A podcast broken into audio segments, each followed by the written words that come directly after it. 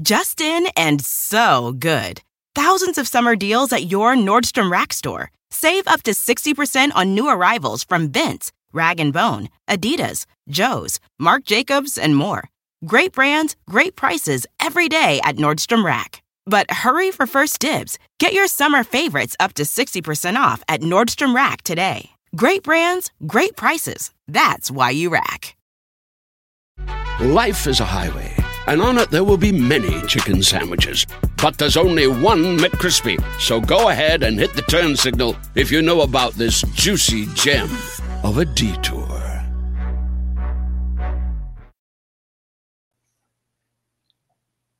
Hola, ¿qué tal? ¿Cómo están? Bienvenidos aquí al canal de Ponchote y al Ponchote Podcast. Como saben, en este momento únicamente voy a leer los comentarios, pero no vamos a hacer preguntas y respuestas eh, hasta después con Maggie. Por lo pronto, ahorita quiero, primero que, nada, primero que nada, dar la bienvenida en lo que arregla su cámara a nuestra invitada, a la licenciada Maggie. ¿Cómo estás, Maggie? Hola, buenas Hola. noches a todos. Gracias por estar aquí y contenta porque vamos a tener un testimonio más de esta historia. Así es, y bueno, para, antes de presentar a, a nuestra invitada del día de hoy, quiero decirles que yo me, me llevé una sorpresa muy grande con ella y uno no deja de aprender todo el tiempo. Porque sí tenía una idea equivocada de ella. eh, como dicen, nobleza obliga a nobleza. Ella tuvo un detalle muy bonito escribiéndome, eh, a- a- algo que me gustó mucho, y me di cuenta de un error. Ya le pedí una disculpa fuera de, pero aquí delante de toda la gente, porque creo que es importante hacer, te pido una disculpa porque no escuché lo que debía haber escuchado y frivolicé a lo mejor, que si una entrevista la diste eh, y no estabas más contenta y que si lo que dijiste, borrón y cuenta nueva. ¿Qué, te- qué te parece, Ok. Mary, si empezamos como de cero a partir de este momento? ¿Nos late o no? Sí, claro, me encantaría, me encantaría ser amiga de ustedes, eh, los admiro mucho, de verdad, me gustan mucho sus comentarios, todo, todo lo que he escuchado este, durante mucho tiempo que los he ido siguiendo, estoy de acuerdo con ustedes en muchas cosas, pensamos igual y los admiro, gracias, gracias por invitarme. Bueno, un, un gusto en verdad. Antes de iniciar, yo sí, quiero, yo sí quiero decir que mi primer contacto contigo fue con una entrevista que hizo Gustavo Adolfo Infante. Sí quiero, sí quiero yo, en lo personal, hacer el contexto, que en esa ocasión él estaba muy molesto porque tuvo una fricción con el esposo de Raquel. Y creo que él dirigió toda la entrevista a tirarle a ella y te, y te preguntaba a ti con la finalidad de lograr eso, más allá de enfocarse en ti y en darse cuenta que debía cuidarte porque tú estabas diciendo cosas muy fuertes de tu vida, de lo que te tocó vivir, y es en eso en lo que nos queremos enfocar en este momento y en tu carrera, porque también tu carrera es digna de, de platicar de todos los éxitos que tienes, porque eres una persona, una mexicana que está teniendo muchos éxitos, y de eso poco se ha hablado. Nosotros sí queremos hablar de eso un poquito más adelante. Pero bueno, un poquito para iniciar, eh, Mari, yo quiero, quiero decirte que, que, que sentía que había muchos 20 que aún no te habían eh, caído.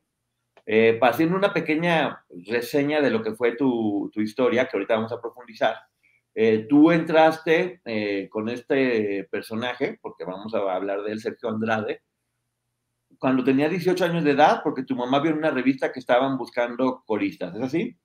Sí, Ok. sí, me llevaron a, a hacer la audición, como siempre, como todos, como los que manipuló, pues esperé muchísimas horas a que me recibiera. Creo que ahí probaba el temple de las niñas, ¿no? Eh, hasta dónde podían aguantar, cuál era la que se podía humillar más, esperando, cuál era la que resistía, el frío, el hambre, la paciencia, ¿no? Una- Que sí me desarrolló mucha paciencia. Y hay una pregunta que para mí es muy importante. ¿Tú eras fan de Gloria Trevi o tu mamá era fan de Gloria Trevi? No, no, no, ni ella ni yo. Eh, siempre anduvimos buscando una oportunidad. Tengo muchos diplomas de valores juveniles donde me bateaban. Eh, la verdad es que el talento que yo tenía, que yo creía que había heredado de mi abuela, eh, eran ganas nada más. O sea, en realidad te puedo decir que era muy desafinadita, componía mucho, escribía mucho, pero no era eh, el, el prodigio de niña que yo pensaba, ¿no? Ni, ni, ni para bailar, ni para, o sea, tenía mucho ritmo, tenía, tenía muchas ganas, eso era lo que yo tenía. Y yo se lo comento a muchos alumnos, tengo muchos alumnos de canto, de baile, de composición, y me dicen, es que mi mamá, mi papá me dice que no tiene talento, tú ten ganas y, estudia, y con el estudio logras este, incrementar esa cosita de talento que, que, puedes tener, que son nada más ganas de que te gusta esta, este, esta, esta profesión. Puedes entrenar el oído, puedes entrenar la guitarra, puedes entrenar la música, puedes entrenar el ritmo, puedes entrenar la elasticidad, puedes adelgazar, puedes, ¿no? Era, es simplemente la práctica para mí, para mí. Y porque yo lo viví en carne propia, ¿no? Entonces, eh, no, mi mamá me andaba llevando todas las audiciones porque yo necia, terca en que yo, que yo quería ser artista desde, niña, lo dije. Mi abuela y mi mamá eran artistas y yo quería ser artista, o sea, tenía que serlo. Y, y fue una audición, pero no fue así de, ay, yo no, yo no salí de, de, de, de, ese, de ese público, ¿no? Que Gloria tenía gritando para ella ni nada. No, yo la vi en la tele una vez, se me hizo eh, no sé, diferente. Mm, no, o sea, yo la verdad, Alejandra Guzmán, por ejemplo, le decía yo, wow, o sea, cómo baila, se ve que estudió muchísimo y lloraba cuando hacía un split, yo lloraba maldita desgraciada.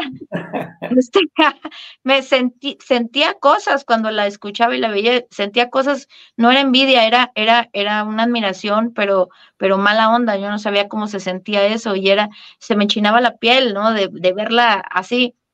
Y con Gloria Trevi, como no, no hacía lo que hace ahora, que es el split, ahora, ahora hace el split y todo, que se ve muy estético, como era nada más loca, así, este, revoltosa, ¿no? Yo decía, pues es diferente, pero no, no, no era como Madonna para mí, porque Madonna yo decía, wow, se le ve la fuerza y, el estudio y el baile y todo, ¿no? O sea, a Gloria no le hallaba todavía como que, era lo que, este, lo que, lo que impactaba a la gente. Y creo que era el, el, el ser revoltoso, ¿no? Que para mí no era ay, wow, pues cualquiera puede subirse y mojar a la gente, ¿no? O sea, yo pensaba así.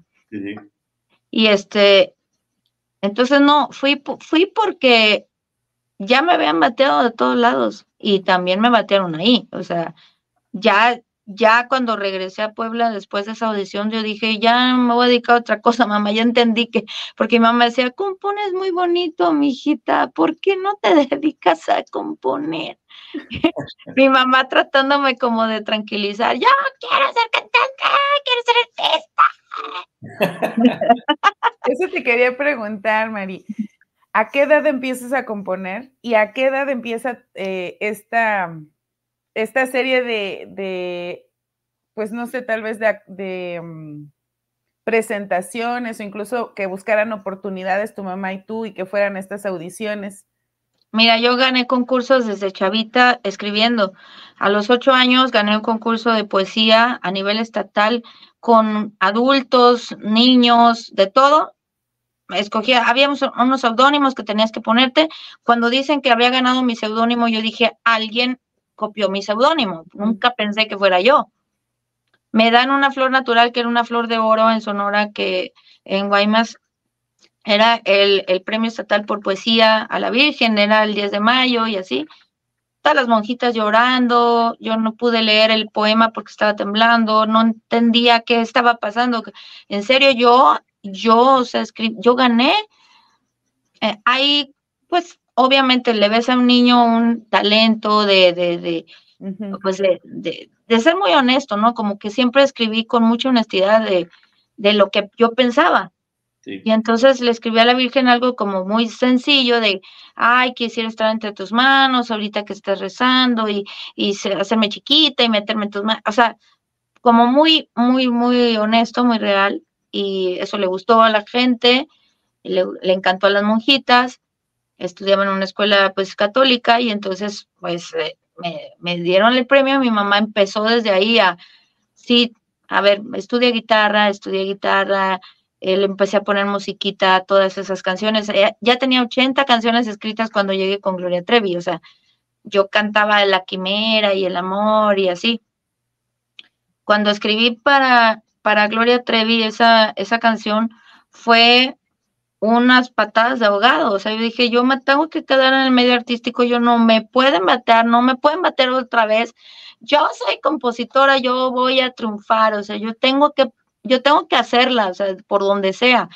eres esos ímpetus de, chavito que te comes el mundo, pues así, así yo pensaba y mi mamá, pues ok, te, te apoyo, te ayudo, ¿a dónde vamos? Pues vamos acá, vamos allá, vamos así. Entonces, este, pues, me, me, agarré de donde pude, ¿no? Obviamente, cuando me batearon y me mandé, mandaron a Puebla de regreso, me hablan y me, bueno, no, no voy a hablar en plural, este, me habla e, esta chava que tampoco quiero ya decir mucho de ella, este, que es en, ese entonces era una chavita, ajá, y me habla y me dice, este, no, pues te van a dar una oportunidad porque se acaba de salir una de las coristas, creo que era Aline, y este, te necesitan de regreso mañana a las 7 de la mañana. Entonces yo iba llegando a Puebla y me hice que mi mamá me volviera a llevar a México. Eh, son tres horas, o sea, y, y llegué a México toda desvelada y todo, pero estudiaba las canciones de la Trevi y no me las sabía, no las escuchaba, pero me las aprendí todas. Y ya me, paré en el escenario y bueno, ya empezaron todos los manejos mentales, ¿no? De este hombre, pues que estaba gorda, que, que, este, que me estaba muy chaparra, que me tenía que poner tacones, pero me echó aceite en el piso para que me resbalara, a ver cómo me paraba. A él no le importaba echar a perder el show de alguien con tal de darte una lección o de, o de, no sé, como, como, como sus manejos mentales, ¿no? Entonces, humillarte para que ver cómo reaccionas, ¿no? Entonces me caía mil veces, me caí mil veces en ese show. Pero yo veía cómo echaba el aceite del humo, ¿no? De la máquina de humo. Así como, a ver, a ver qué haces. Y y después me dijo que él no quería que yo me moviera tanto, que estaba robándome el show de Gloria. Y yo dije, ok, ok, sí tienes razón, yo soy la corista, o sea, no puedes. Pero yo pensé que de eso se trataba, de animar al público y de bailar y de todo. No, no, no. Tú le vas a dar clases a Gloria de baile y empecé a darle clases de baile. Ya tenía yo pues bastante estudio de, de, de aerobics, más bien, no de baile, pero sí era muy coordinada y sí, me, sí, se me daba, ¿no? Entonces me puso de su maestra, pero me acuerdo que me pagaba 10 pesos. Este, todo era con tal de, someterte, ¿no? Someterte a un régimen eh, militar tipo artístico, pues era eso, ¿no? Y empiezas a, a, bajar, a bajar, a bajar, hasta que, sí, por favor, pégame, mátame, pero no me dejes. Perdón, me da risa, pero es que es la ingenuidad, la ingenuidad de los 18 que, que me da risa. O sea, la gente dice, ¿de qué se ríe esta vieja ridícula? Ya me han dicho de todo, ¿no? Y yo digo, pues me da risa que, ¿cómo es uno de joven? O sea, me, me, me da risa la, la manera en la que te somete, eh, no sé, cualquier manipulador, te agarran chavito y, y con tu mente inocente y blanca, pues, pues, te da risa. O sea, ahorita viéndolo de este lado dices, no manches, era para que llegaran y me dieran tres cachetadas y me dijeran, güey, te están manipulando y tan tan. Pero no. Perdón, a, ese, a, ese, punto quiero llegar, porque yo cuando escuché muchas cosas que tú platicabas, a, mí me daba la sensación de, decía, es que creo que hay cosas que aún que aún no le han caído el 20. Por ejemplo, en muchas entrevistas te escuché decir de, es que yo no era tan bonita, o no era tan guapa, o no era tan sí eras. Er, eras bastante guapa, tenías todo lo necesario para, para, poder triunfar, sí eras. lo, primero, lo primero es decírtelo aquí ahorita, sí eras lo suficientemente bonita, lo suficientemente guapa, lo suficientemente talentosa, sí eras. Eh, segundo, punto, segundo, punto, muy importante. Eh, creo que parte de todo este proceso que estamos viviendo todos de aprender es que muchas veces la gran victoria de estos personajes es hacer sentir a, las víctimas culpables. Porque a veces dicen, ¿por, qué caí yo ahí si ya estaba grande? Si, si yo era, era más rebelde, si, si yo por mi ambición yo seguía ahí, es que yo era ambiciosa, yo quería hacer mi carrera. Eso no está mal. La, la ambición es algo muy bueno, sobre todo cuando se tiene talento, porque sí tenías talento. No estabas corriendo porque sí, y prueba de eso es lo que estás haciendo ahorita. Eh, fuiste captada, que es, es como se habla de, todo este tipo de, organizaciones, fuiste captada. no, tenías, no tenías opción, nunca, nunca fue tu responsabilidad. Tú estabas luchando por un sueño, sí tenías capacidades, y este señor se aprovechó de eso Se aprovechó de eso para, para, para poderte eh, manipular a, a, donde él quería, como con todas las personas. Esos dos puntos. Y tercer punto y muy importante, ahorita que dices que no quieres decir el nombre de Raquel, yo, yo sí creo que tienes que decirlo, te voy a decir por qué. Porque ya viendo toda todo, todo esto en contexto, en tu historia te tocó que Raquel hiciera este rol de convencimiento. Y en cada historia de unas de otras, en otras fue Gloria, en otras fue Marlene, en otras fue Aline, a todas les tocó hacer eso. Era parte, tú no entraste dentro de la dinámica completa de grupo, pero seguramente te hubiera tocado hacerlo. Y lo importante es entender que ninguna de ellas lo hizo por maldad, lo hacían porque, como tú dijiste muchas veces, estaban aterradas, estaban manipuladas y no les quedaba de otra. Entonces, está bien decir el nombre porque no es hablar mal de alguien, es, es platicar tu historia y cómo en tu historia te tocó que ella cumpliera con esta parte de sí. ¿no? Ella fue mi demonio, la verdad. Yo siempre la vi como un demonio, o sea, como un diablo. Yo siempre la, la vi más, más horrible que, que Gloria, ¿no? Porque ni a, la, ni a Gloria nunca la veía ni nada.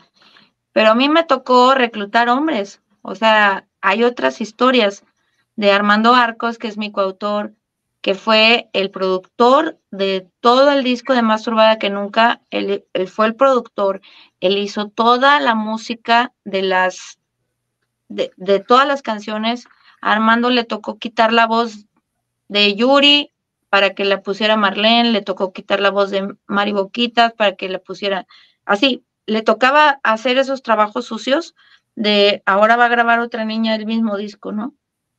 ¿Cómo te Pero a mí, perdón? perdón ¿Cómo, a, mí me, a mí me tocó reclutarlo a él, o sea, yo lo convencí, oye Armando, es Gloria Trevi, o sea, ven, mira todo lo que me pagan por esta canción, por pelo suelto, mira, este, compones conmigo, nos vamos a Estados Unidos, nos vamos a hacer famosos productores, y ahí va Armando conmigo. Y así se fue un guitarrista también a tocar con Gloria, y así se fue mi hermano también. Y esas historias de esos hombres nos han contado, pero esos hombres fueron más humillados que nosotras, porque nosotras fuimos manipuladas pero ellos fueron humillados, muy humillados. O sea, Armando se quedó sin comer y yo le decía, es que son las grandes ligas, es que estamos en las grandes ligas, así es, así es el medio artístico. Mira, aguántate, este, este, come papas, ¿no? Este, te, te, consigo papas de la basura, pero, pero quédate, no te vayas, mira, vamos a, vamos a ser famosos, ¿no? Entonces, Armando llegó a ser tan manipulado que de repente hasta creyó que Sergio sí nos había mandado un temblor. Sí. Cuando Armando, ajá, cuando Armando, Armando sintió un temblor, sentimos un temblor muy fuerte, este me dijo, nos lo mandó Andrade, estábamos hablando mal de él, y exactamente nos habló y nos dijo, sé que estaban hablando mal de mí, por eso les mandó un temblor. Pero, o sea, perdón que me río otra vez, o sea, la gente me critica mucho porque se ríe, o sea, porque se ríe. ¿por qué es tan, este, por, por qué es tan, o sea, tan valemadrista? No, no, o sea, es cómo puede llegar a una persona, es la ironía, es la, es la patología que, que, que, que a, la, a, la, que llegas, de, de creer que es Dios. Y si él, un hombre ya tenía 28 años, 30 años, él ya era grande, él lo pensaba, otras personas en Estados Unidos lo pensaban, gringos, o sea, gringos que trabajaban en el estudio lo pensaban, por eso se fueron del estudio, porque pensaban que Sergio les iba a mandar un temblor. O sea, está muy grueso. Esto no queda en las víctimas mujeres, en las víctimas chavitas pendejas que a todos nos, a todas nos tienen como pendejas. Hasta la misma Gloria se pone como, o sea, yo no pude haber sido más honesta en la serie, ella lo dice porque me pongo como, o sea, ¿quién se le ocurre creer estas cosas, no? Pues no, no llegó nada más a nosotras, a las niñas que nos creen ingenuas e inocentes. Había hombres, hombres, pero viejitos, gringos, trabajando en los estudios de, de, de Estados Unidos, que hablaban así. Es que Sergio tiene cámaras, tiene micrófonos, él sabe todo. Y decías, pues no, o sea, ¿cómo va a tener cámara? No existían las cámaras ni los micrófonos, no existían, o sea, eran de las películas del futuro. Pero como tenía tantas chavitas escribiendo todo lo que estaba pasando, como, como, le, como lo ponen en la serie, ¿no? Que que todo lo que estás diciendo lo están escribiendo, escribiendo, escribiendo, escribiendo. Entonces, ponían, por ejemplo, que yo me puse un, ah, porque leí unas cartas que ellas rompieron en la basura. Entonces, esas cartas que estaban escribiendo en la máquina, yo las busqué en la basura, pero con mucho miedo, ¿no? De que me fuera a cachar, porque sí me estaba viendo desde el cielo Andrade. Y entonces Armando también la, temblando, temblando, temblando, las pegábamos así y veíamos que decían y decía Mari Morín le puso una de canderela a su café, eh, dijo que su papá tenía mucho tiempo de no verlo, eh, llegó su hermano y le dijo que se parecía más así, ¿no? Todo, todo, todo, todo, todo. Y entonces al otro día Sergio me decía, claro, porque estás gorda, por eso tu papá se fue y no te quiere, porque, ¿no? Entonces él hilaba el canderel que le habías puesto a tu café porque te sentías gorda y por eso tu papá, ¿no? Entonces yo decía, no es Dios, es Dios, ¿cómo sabe eso? O sea, ¿cómo sabe? Que mi papá me decía gorda, ¿no? O sea, ¿cómo sabe? Entonces, esa ingenuidad que, que, que agarras y que, y, que, y que te manipula todo tu comportamiento de todo el tiempo, no era nada más a las chavitas. Hay que entrevistar también a muchos hombres, de verdad que, que están todavía siguen traumados, o sea, dicen, no manches, mi, mi, mi coautor Armando, o sea, ha tenido que someterse a terapias muy difíciles porque imagínate, temblaba, temblaba, no podía dormir porque pensaba que le iban a mandar, o sea, que lo que él pensaba, Sergio lo sabía. O sea, está muy grueso, está muy grueso este rollo, de verdad, es, es va más allá y quiero defender, sí, a todas esas chavitas que nos, nos, nos jactan o nos, o nos consideran pues demasiado inocentes, demasiado jóvenes o demasiado ingenuas. No, no, no. Ese rollo va mucho más allá. De verdad, la manipulación llegaba a, a, a, los papás de las mismas chavitas. O sea, los convencían a los papás, o sea, los papás los convencía a él de que, no, hombre, estaban, creciendo, estaban siendo artistas, o sea, lleva, llega a muchos lugares. Critican mucho a los papás pobrecitos, o sea, mi mamá apenas ahorita con la serie sale de su cuarto porque vive conmigo, vivimos juntas, sale de su cuarto y me, me ve y me dice, no, o sea, no lo puedo creer. ¿Cómo, o sea, cómo, a ti te pegó? Y yo, no, mamá, nunca me pegó. Dime la verdad. o sea, está apenas dándose cuenta en a qué mundo me llevó. Ella me llevó. Ella me llevó y me dijo, este, audiciona, aquí vas a triunfar. Mamá, me voy a ir a Estados Unidos. Sí, claro, vamos a sacar tu pasaporte. Yo voy, yo te doy, yo te digo, yo te... Claro, pero eso no implica que tu mamá hubiera querido que te hicieran un daño, al contrario, estaba apoyando tu sueño. Claro que no, los papás, de veras, me duele mucho cómo critican. ¿Y dónde estaban los papás? Mi mamá estaba aquí, güey, aquí. Aquí estaba mi mamá, no se me despegaba nunca. Pero yo no le podía explicar, así me iba por mí y me decía, oye, ¿qué hacen esas chavitas en el coche? Pues no sé, están esperando a que salga Sergio, no sé. ¿Por qué no comen? No, pues no sé, ha de ser así que están a dieta, o sea, no, no ves, no ves las, no ves nada raro. Sí ves raro, pero no entiendes si, si es algo que está mal. normalizar, ¿no? Lo, lo, vas normalizando poco a poco y, y, no te das cuenta, vas entrando como en su mundo y dentro de ese mundo todo empieza a ser normal, ¿no? Hasta que ya cuando menos te das cuenta y dices, oye, no, no es normal nada de esto. Son excéntricos los artistas, ¿no? Sí. Así dices, los artistas son excéntricos, son, o sea, si ves, hay religiones que hay cinco chavitas en, en, ¿no? En la India o no sé, no, no sé en qué religión se casan con cinco niñas y las traen con la esta cosa y pues ha de ser ha de ser una religión así, no sabes, ¿no? Así es. Yo yo viví en Canadá cuatro años ya hay cosas muy normalizadas. O sea, las chavas se meten a la alberca con la, ¿cómo se llama? Burka, burka, ¿así? Sí. Se meten a la alberca con eso, ¿no?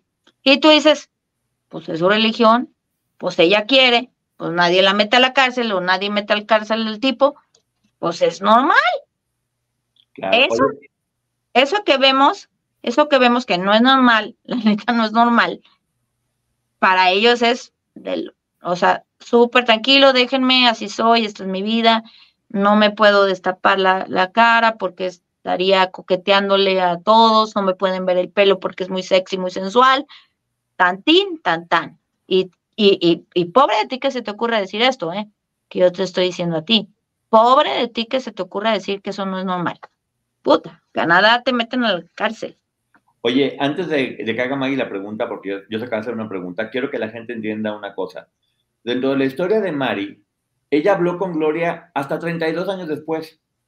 O sea, Mari Morín nunca vio ni habló a Gloria, por lo tanto no puede decir Gloria me hizo o esto o lo otro, porque no habló con ella, solamente le daba clases, cinco clases de baile, y Gloria no hablaba, agachaba la cabeza, nunca tuvo relación con Gloria, es por eso que no puedo hablar de ella como la persona que en ese momento la, la manejaba.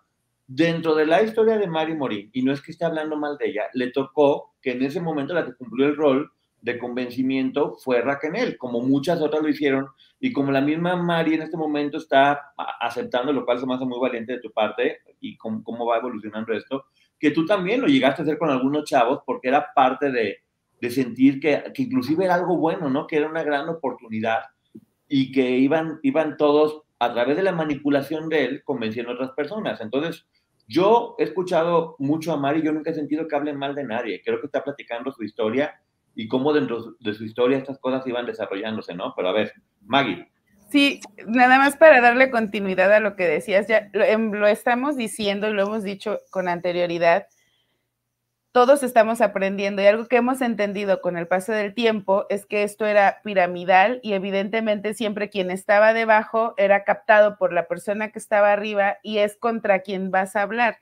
Eso no quiere decir que Raquel sea una mala persona, pero estaba siguiendo órdenes. Y no quiere decir que a lo mejor los chicos, a los que tú invitaste a este grupo, no entiendan que probablemente tú también estabas manipulada. Y es justo ahí a donde quiero llegar.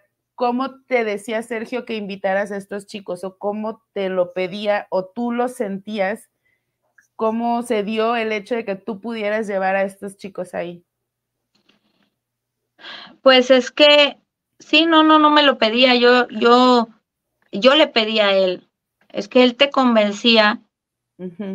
Primero, te convencía de que estabas enamorada de él. O sea, e, e, ese convencimiento es el primero que la gente no entiende. No, pero es que cómo puedes acostarte con un gordo, ser marrano, güey, es que te primero te convencía de que tú lo amabas y de que es más que le escribieras una carta para tener pruebas de que la que estaba enamorada de él eras tú y la que le rogaba eras tú. O sea, primero ese convencimiento. Entonces, ya cuando estás ahí y dices, no, pues yo hago todo por esta persona porque es eh, increíble, yo le traigo, ¿no? Le traigo, así como, así como los, los, los pastorcitos a Jesús, ¿no?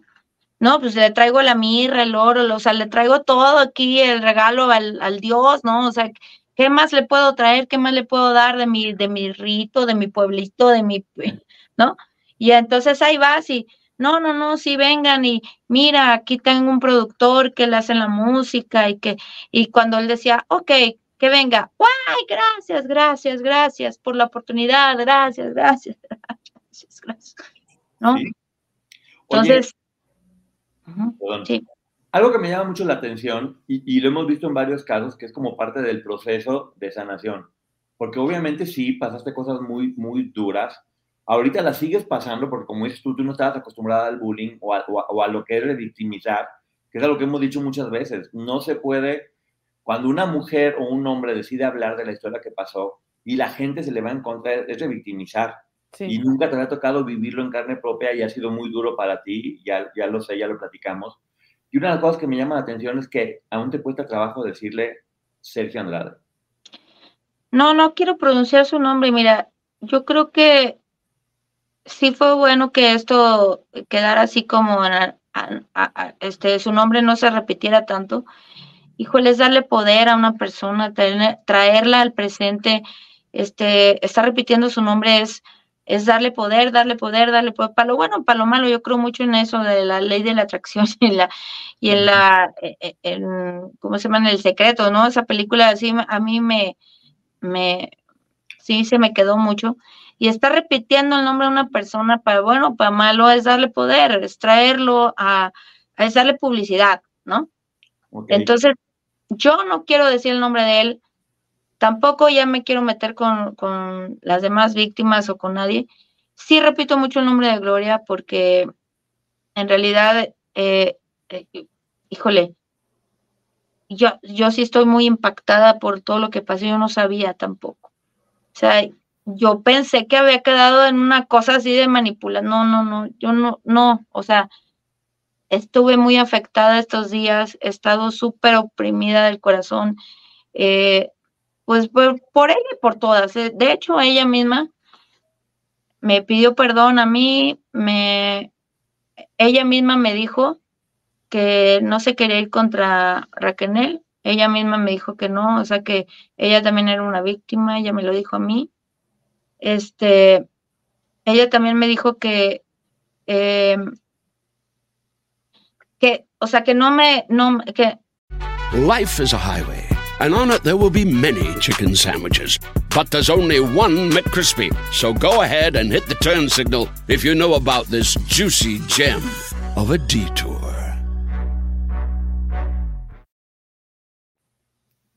Que ella se culpaba mucho de todo.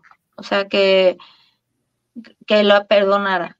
Yo le digo, pues, ¿de qué? O sea, ¿de qué te voy a perdonar? Yo no, yo no te voy a hacerme nada. Sí, sí, sí, sí, yo, este, en ese caso yo le decía, no, a ver, yo te hice las canciones que atraparon a las niñas que tú cantabas para ellas, o sea, si nos vamos a ir a culpables, ¿no?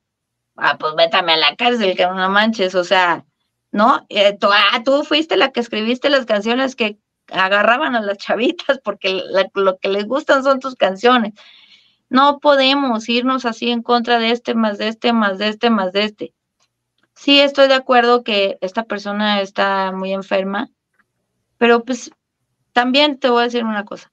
Si él no concientiza que lo que hizo y lo que sigue haciendo está mal, no le van a servir 100 años de cárcel esa persona. O sea, lo que trata la sociedad lo que trata la sociedad es de que digas, güey, la cagué, soy un pendejo, ¿por qué hice eso? O sea, estoy enfermo, amárrenme, no, no, no me dejan hablar con ninguna niña, soy un pedófilo, soy un maldito. ¿No? Ay, yo les daba amor, amor. que ¿Para qué anden en las drogas o anden en la calle? ¿Para qué? No.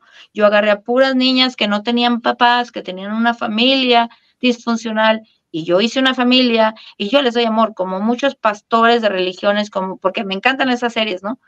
Como muchos de, de, de, de política, de religión, de esto y del otro, que claro, yo los estoy pastoreando, si soy, soy el dador de amor, yo les prometo el paraíso, yo les prometí una vida artística, yo les prometí, o sea, si mientras esas personas aunque les digas que los vas a matar en la silla eléctrica, que tengan 100 años de cárcel, lo que, lo que me encantaría es encontrar la forma de decirle, cabrón, abre los ojos, ve las familias que destruiste, ve los espíritus que quebrantaste, date cuenta de que pide perdón, íncate, o sea, ruega por, por, por saber y di que estás enfermo, que estás enfermo, que eso no se hace, eso no se hace, niño, eso no se hace. Pues sí. Pero, pero nadie se lo va a decir, o sea, si él sigue diciendo que, que es la injusticia, que, ¿de qué sirve? No me, no, o sea, perdón por la gente que sí lo anda buscando, que hay que meter la cárcel, sí, todo lo que tú quieras, pero ¿de qué sirve? Él puede seguir manipulando niñas con cartas, con el internet, o sea, las niñas siguen yendo a, a, verlo, él sigue violando niñas, él sigue manipulando gente ahorita, porque está suelto. O sea, y agárralo, pero va a seguir manipulando niñas que lo vayan a ver a la cárcel. O sea, dices, ¿cuándo se va a acabar esto? Cuando él realmente, ¿cómo se puede hacer para que un psicólogo le diga, a ver, te voy a dar electroshock o algo, pero, o sea, eh, entiende, recapacita. Pues, creo que no va a entender, lo que hay que hacer es meterlo en un cuarto donde no hable con nadie. Pero a ver, Maggie, perdón. sí, sabes, eh, yo creo que él jamás va a reconocerlo, él jamás va a aceptar, incluso él, estoy casi segura, que hoy por hoy sigue creyendo que todas ustedes lo manipularon a él y le mintieron al decirle que lo amaban. él está en eso y no va a salir de ahí porque efectivamente es una persona que no está bien. Entonces, eso no lo vamos a ver. Y sin embargo, entiendo la postura de, para ustedes, algunas de ustedes sea complejo mencionar su nombre, pero para nosotros como sociedad, creo que el hecho de creo que no hay nada que pague con lo que ustedes pasaron, pero para nosotros como sociedad sí sería importante verlo tras las rejas, pero sin privilegios. Sin privilegios y saber que este hombre ya no va a dañar más personas. ¿Por qué? Porque todos suponemos que lo hace y tú mencionabas ahorita que sí. Como, ¿en qué te basas para decirlo? ¿Qué, qué? Perdón, es que me perdí. ¿En qué te basas para decir que, sigue eh, abusando de menores. Ah, porque yo lo vi una vez, este, o sea, él tiene que ir a cobrar regalías a la Sociedad de Autores y Compositores de México. Yo soy ahorita miembro del Consejo de la Mesa Directiva de la Sociedad de Autores y Compositores de México. Tengo que estar muy, muchas veces ahí mucho tiempo. Y a mí me tocó una vez verlo entrar con una camioneta llena de niñas y la sociedad no puede hacer nada, nadie le puede negar sus regalías, nadie puede, o sea, no hay una ley, no hay leyes, no hay leyes que, que le prohíban a una persona hacer eso. No puede subir niñas a tu camioneta. Ah, no, pues si la sube y ahí van y lo esperaron en el coche y él se bajó por sus regalías. Y dices, güey, ¿quién, ¿quién detiene a esta persona? ¿Quién, quién, quién, o sea, con qué ley, con qué argumento, con qué armas? Y aparte, con qué argumento le dices, te vamos a meter a la ah, porque cuando yo, este, bueno, cuando pasó todo esto, a mí me hablaron para que lo demandara. Aline. Ah, ajá. Y yo le decía, es que todo lo que dice la demanda es mentira. A mí no me amarró, no me golpeó, no me pegó, no me... nada. O sea, a mí me lavó el cerebro. ¿Dónde está esa ley? ¿Dónde está la ley que compruebe que lava el cerebro a las niñas? ¿Dónde está la manipulación o la coacción como una ley que te meta 30 años a la cárcel o 100? ¿Dónde está esa ley? Es más, ni en Estados Unidos está, ni en, ni, ni en las mejores, ni en el primer mundo está esa ley no es comprobable. He visto todas las series porque, eh, no, yo me volví una detective de, de, investigación, yo hubiera sido policía, yo ya lo hubiera refundido, bueno, yo ya lo hubiera arrancado, ese se lo hubiera cortado un pedacito. En pedacitos. No, sí, sí, le hubiera puesto chilito, limón, güey, así para que sienta el cabrón, pero bueno, yo Sí, sí, ay, perdón, me, ofusqué, un poco. aquí me gustaría aclarar algo, que cualquiera que lo vea con menores sí puede hacer una llamada al 911 y solicitar el apoyo para que se haga una investigación. ¿Por qué? Porque él sí tiene antecedentes. Él sí tiene antecedentes de haber abusado menores. Ojo, el que ustedes o yo lo vea y lo haga, el que cualquiera del público lo vea y lo haga, no quiere decir que va a suceder algo pero eh, sí se puede. No se puede presentar una denuncia formal porque necesitaríamos que estas menores o los padres este, ratificaran dicha denuncia, pero sí se puede hablar al 911 por una simple y sencilla razón. Este hombre tiene antecedentes de haber hecho estas cosas con otras menores en otro momento, por el caso de Karina Yapor. Sí. Oye, Maggie, creo que es bien importante porque yo, yo había escuchado a Mari en varias entrevistas comentando eso, como que, como que como que Maggie sentía que su caso no tenía las, las pruebas necesarias como para poder hacer una denuncia, porque no hubo golpes ni nada por el estilo, lo cual no significa que haya sido exactamente igual de grave, ¿eh? ni aunque no hubiera sido menor de edad, fue abuso. Y ahorita precisamente hace, hace esta pregunta que se me hace muy interesante o este señalamiento. Si hay leyes que, que puedan inculpar a una persona por haberte manipulado, que, el llamado grooming o el llamado... ¿Cuáles son? Y cómo sí, porque ella estaría denunciando una violencia y un maltrato psicológico. Y eso se va a demostrar con pruebas periciales en psicología. Bueno, pero ah evidentemente hay un daño. Estamos hablando de 1995. Eso es a lo que sí. Exacto. O sea, yo le decía a Aline, le decía, es que quítale lo de lo de que me, o sea, yo no quería decir mentiras. Yo no voy a decir mentiras, yo no puedo decir mentiras, pero es que solamente así lo van a meter a la cárcel si tú dices mentiras. Yo decía, no puedo decir mentiras, no, no me va a salir, no me da más miedo decir mentiras. ¿Por qué no hay una ley que se llame Coco Wash, ¿no? Sí. Coco Wash, así. No, no, no, es que con eso no, no lo vamos a poder encarcelar. Y digo, pero es que no voy a firmar esto, yo no voy a firmar una mentira, no puedo, no quiero, no, no. A ver, en tu caso, en tu caso hubo explotación laboral. Pues no sé, nunca firmé nada. Eh, ¿Hubo explotación laboral? Nunca firmé nada. Violencia psicológica y hubo abuso, porque tú creíste que probablemente tú habías consentido tener intimidad con este hombre, pero estabas manipulada. Y entonces eso es un abuso.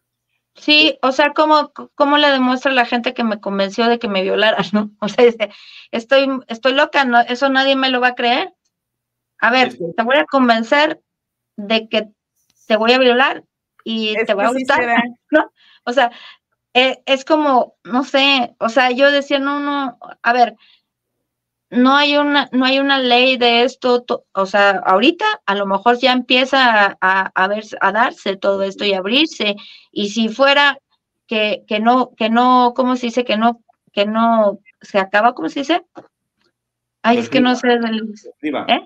Que prescribe, ajá. Ajá, pues, ay, no, yo le entro a todo, o sea, yo, yo sí. o sea, yo voy, yo pongo, yo digo todo mi testimonio y todo lo que fue y todo lo que me hizo, ¿no? pero, pero sí. Mucha razón, perdón, lo hemos comentado, en aquellos tiempos ni las leyes, ni la sociedad, ni la prensa las protegieron. Eso tienes toda la razón. Porque una persona que sufrió lo que tú sufriste, porque sí fue, violen sí fue violencia psicológica, fue maltrato laboral, fue, fue, fue abuso, fuiste víctima de muchísimos delitos que hoy por hoy, como dices tú, la ley empieza a hacerlos notables. Lamentablemente muchos de ellos ya prescribieron. Pero lo triste, lo que creo que hay que poner foco en esto, sufriste una cantidad de violencia impresionante en todos los sentidos, explotación, eh, trata, bueno, ya te dijo Maggie todo lo que estaba sufriendo. Y era tanta tu desesperación de, que encima sentías que pues no puedo hacer nada porque ah, la ley no me protege, que, inclusive llegaste a intentar atentar contra tu vida tomando las pastillas, porque la ley no te protegía, porque la sociedad no te protegía, porque sentías que, no, que estabas viviendo en el infierno y que nadie te iba a poder sacar de ahí, ¿no? Sí, eh, en realidad me imaginé todo un mundo eh, artístico horrible. Cuando, cuando vi a Gloria pues tan triste, no, no, no, no sabes, o sea, Gloria, no, o sea, lloraba todos los días, todo el tiempo. Le ponían una, como, como que una pastillita para que, ¡fum! ¡Ah, hola! ¡Sí! Y otra vez a estar triste, triste, triste, triste, triste, ni en la serie ponen cómo estaba ella, la ponen como de repente este, feliz en algunos momentos, yo nunca la vi feliz jamás. Yo decía, yo no voy a ser así, si eso es el pago por el medio artístico, no, a la chingada, ya me voy de aquí, me mato, me suicido, no hay, no hay ningún hombre honesto, no hay ningún hombre bueno, esta vida es una mierda. Eh, ya me había decepcionado mi papá, mi hermano, me habían decepcionado, pero en el, en el contexto que él lo puso, era pues claro, tu papá por eso, tu, tu hermano por eso, o sea, todavía me lo había hecho más grande todo, todo lo que, lo que había vivido. Entonces, tu vida es una mierda, solo me tienes a mí. Y yo decía, puta, nada más te lo tengo a él, no, me, voy, o sea, me voy, me voy. No, no, no quiero, no quiero vivir esto, yo no quiero vivir esto. O sea, sí entiendo, eh, qué, qué bueno que viví muchas cosas, porque yo no lo hice para llamar la atención. A mí cuando me despertaron yo me quitaba todo y decía, déjenme, ni esto puedo hacer bien, o sea, ni siquiera suicidarme me puedo chingado hacer bien. ¿Cómo es posible que me hayan despertado? ¿Por qué? Me arrancaba todo y lo único que oía es que es, ay, es bien pendeja esa niña, tiene 18 años, se está matando porque, porque su productor ya no le, dio trabajo, o sea, cosas así que oía entre las enfermeras, los doctores, Ahora resulta que la pendeja soy yo. O sea, encima de todo, la estúpida soy yo. Pues les voy a demostrar que no soy la estúpida, que no soy la, la que se quedó aquí, pero de todas formas me siguió yendo este peor, ¿no? La manipulación siguió y siguió y siguió y siguió y, puedo llegar a entender a todos, o sea, puedo entender a la persona que se mata, sí puedo entender al suicida, puedo entender al asesino, te lo juro que ahorita lo entiendo. O sea, entiendo ese odio que se, que se puede sentir por alguien que, que te ha dañado, un, violador o un... Sí lo puedo sentir, sí. Y entiendo a la víctima y entiendo a... Eh, vas entendiendo a todos, comprendiendo a un papá, comprendiendo a una mamá, comprendiendo a, a un hermano, comprendiendo este, a, una amiga, ¿no? A todos los vas entendiendo, porque te puedes poner en todos, en todos los lugares y, y puedes decir, no, o sea, no juzguemos así, no señalemos a la gente con la mano en la cintura, no sabes, no sabes, es bien difícil, de verdad, es bien difícil eh, seguir viviendo y seguirte eh, auto, auto, autoestimando después de algo así. Es bien difícil, es un, es un proceso, es un camino largo y, y que todavía encima de todo, ahorita estoy platicando y están, pues que te regrese el dinero el psicólogo, pues no entendí, o sea, gente que hoy dices, o sea, ni siquiera se empatizan contigo de nada, ay no. Y muchas veces hablamos desde la ignorancia, Mari, por eso es importante que todos vayamos aprendiendo porque está bien y es justo. Maggie, ¿quieras preguntar algo? No, que es, estoy de acuerdo en el sentido de cada quien tiene un proceso, un tiempo para sanarlo. Eh, yo creo que todavía no te queda claro jurídicamente eh, lo que a ti te pasó es que eras un o fuiste una víctima de trata de persona. Sea, sí tiene un nombre y en este momento ya prescribió, han avanzado las leyes, pero obviamente para este punto tu historia jurídicamente ya prescribió. Sin embargo, creo que es importante escucharte porque todas, todas, todas las víctimas, no solo de este caso, sino de todos los casos, tienen derecho a hablar y expresar y contar su historia.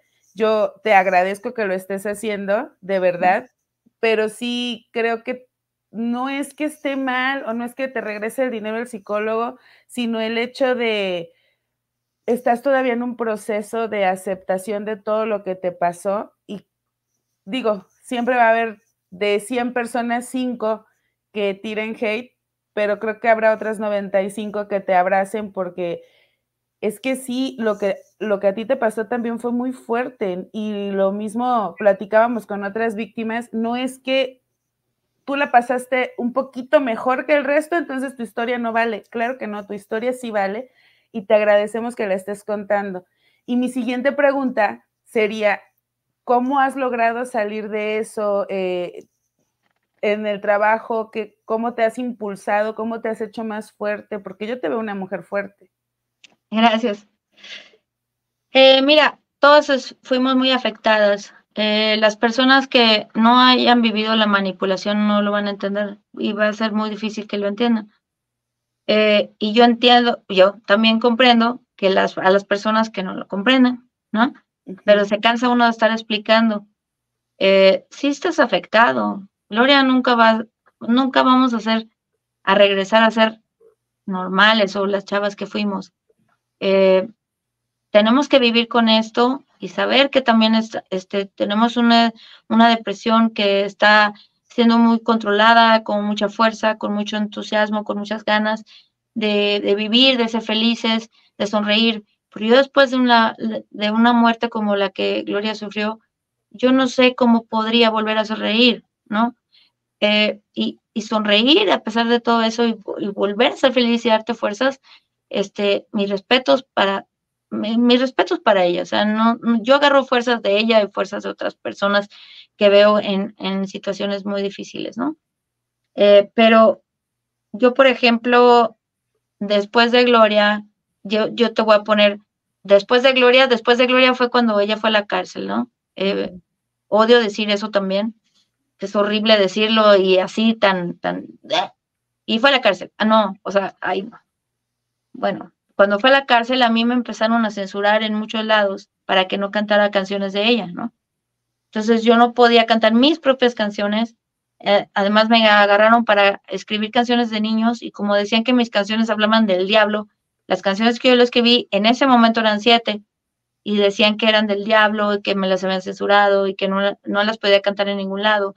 O sea, yo mejor ya no decía que era Mari Morín, yo ya no decía que era compositora. Entonces a mí me empezaron a, a quitar trabajo porque yo ya escribía canciones para niños, me había empezado a ir muy bien, pero estaba esta, esta, esta cosa, ¿no? Que, que traía este antecedente. Entonces, pues poco a poco se fue como diluyendo todo ese, ese rollo, se fue como olvidando, difuminando, ya cuando, cuando Gloria salió y empezaron como ya a calmarse las cosas, empecé como yo de cero, ¿no? O sea, empecé, eh, empezaron a funcionar canciones mías con otros artistas y yo dije, soy compositora, no, no fui la, nada más la, la, la escritora de Gloria, ¿no? por fin pudo, pudo pegar otra canción mía y con una chavita, ¿no? ¿Cuál Entonces, pues por ejemplo, me grabó Piquito de Pollo la Ivona Vilés, que era una... Ajá, Piquito de Falla, pero a ella le hice muchas canciones, pegaron, las que pegaron eran, eran, era papá, papá dame para la papa, así cosas que, que le escribí a esta niña, escribí todo el programa de Caritele que salía en Azteca, y, escribí todas las canciones de Litzy también, que salió con No te extraño yo. Otro, otro Este, no hay palabras también que la cantaba Litzy. O sea, le, escribí muchas a ella, a Tatiana le escribí canciones también. O sea, todo era como de niños adolescentes. decían, chin, o sea, no nos habremos equivocado con esta maestra. No, perdón, a, mí, me encanta lo que haces, en verdad eres muy buena, eres muy alegre, eres, muy transparente. Y hay algo que me gustaría que nos platicaste ahorita antes de iniciar y que creo que eso va, va a ayudar a que mucha gente entienda algo. Cuando tú iniciaste a hablar, tú, pensabas, porque todavía no tenemos mucha información, que tanto Gloria como Raquel seguían con Sergio Andrade, ¿no? A ver, mira, yo, yo nunca este, vi la rayita en la que se separaba, ¿no? De, de él, porque la veíamos como muy defensora y de repente ya no, y yo desconfiaba. Yo decía, a ver, Sergio Andrade tiene muchas, muchas, muchas mañas, muchas. Me acuerdo que alguna vez me habló y me dijo, defiende a Gloria, háblale por teléfono, di, di que estás en contra de su abuelita. Pero pues estábamos en la oficina y creo que hasta la abuelita estaba ahí, o sea, ella él hacía eso. Tú vas a decir que ella no y tú lo vas a demandar a ella y luego ella va a llorar y entonces ya llorando tú le vas a hablar y tú le vas a decir que la apoyas, tú eres de una secundaria, o sea, toda esa publicidad, mala publicidad que hacía lo hacía a propósito, ¿no? Entonces, muchas veces decía, no, no, no, no, no vas a ir bien vestida, tú tienes que ir con las peores fachas del mundo mundial porque tú eres pobre tú eres pobre y tú tienes que cansar lástima, ¿no? Y entonces, pues claro, todo era publicidad mala y bueno, todo era publicidad. Y tú tienes que llegar tarde, porque tú eres una tardista y te tienen que odiar porque llegas tarde. Y no, aquí nos vamos a esperar en el coche una hora que llegues tarde. Entonces, ya, ya a partir de eso, dices, claro, a ver, yo voy a salir de la cárcel, tú vas a salir de la cárcel, tú te vas a casar con fulano, tú te vas a casar con fulano, este, ellos, este, ya van a ser como que los amores de sus vidas, pero, este, tú me vas a demandar a mí, tú me vas a demandar a mí, y entonces van a hacer su podcast, van a hacer su bioserie o sus películas, y entonces todo ese dinero me lo van a dar a mí. Y sea, sí, sí, claro, es un monstruo, pues claro, es un monstruo. Que, que estaban facturando y, y, viviendo una fantasía, porque finalmente él recibía todo, ¿no? Tanto Raquel como Gloria, era tu creencia. Cualquiera lo pudimos llegar a pensar, la gente que realmente vivimos eso. Hasta los contadores y todos los que estuvieron en, en los podcasts, en las bioseries, te juro que todos dijimos, ¿y si, le, y si contestándole esta entrevista le estoy dando lana a Sergio otra vez? Y si haciendo esto, le está, o sea, ya me grabó dos canciones Gloria Trevi de aquellas que se quedaron. Y si él le dijo que las grabáramos y él sí, y yo le sigo escribiendo, hey, y yo le sigo dando dinero a ese monstruo. ¿Por qué? Porque ellas a lo mejor no han, no han despertado y porque a lo mejor no han podido y porque, porque o sea, la verdad es sí, seguimos enfermos, muchos, ¿no? Muchos seguimos enfermos de odio, de, de paranoia, ¿no? También como de, desconfiar, los enseñados de coraje, de, de paranoia, este, entonces, cuando empezaba que yo a contestar, yo decía, no, pues yo veo más sana la Trevi, la neta, yo la veo como más, más sana porque, a ver, ya me pidió perdón, pero también puede haberme sido una orden, ¿no? Entonces dijo, híjole, no, no, o sea, no sabes en qué, la, es la verdad, es como, es como la, la, el FBI, esos programas de, de, de, no, a veces hay, hay manipulaciones tan grandes en eso mismo de la política y de los, y de los espías y todo eso, te convencen de que, o sea, puede ser un espía, ¿no? Puede ser un espía de Sergio. Y de hecho muchas han contado ¿no? eso, que desconfían incluso, este, eh, o llegaron a desconfiar entre ellas por lo mismo, porque él así las fue formando de tal manera que desconfiaran. Sí, sí, claro, también cuando, cuando yo, yo, perdón, pero yo a, a, a Raquel la veía más, más enferma que Gloria. Entonces yo dije, no, este, este podcast es él, o sea, son palabras de él, esa fuerza que él escribió esto, ella sigue con él, mentira que se, mentira que tiene novio, mentira que no sé qué, el pendejo ese que se, que se, que se pasó con el Adolfo, ese, ese tiene el mismo comportamiento del Andrade, o sea, ese güey trabaja para Andrade, te lo juro, o sea, yo así, no, no, no, no, no, no, a mí no me la venden, no me, no, no me la compro, eh, quieren desprestigiarla de nuevo para sacar lana y quieren sacar lana. Pues estamos estamos todos muy, muy afectados, de verdad. Y todo esto ha venido a revolver, a sacar, la cloaca se empezó a mover, el agua se empezó a poner turbia de nuevo. Eh, ya, ya como que ya me, ya, en, en, muchas cosas yo a Gloria le, le creo.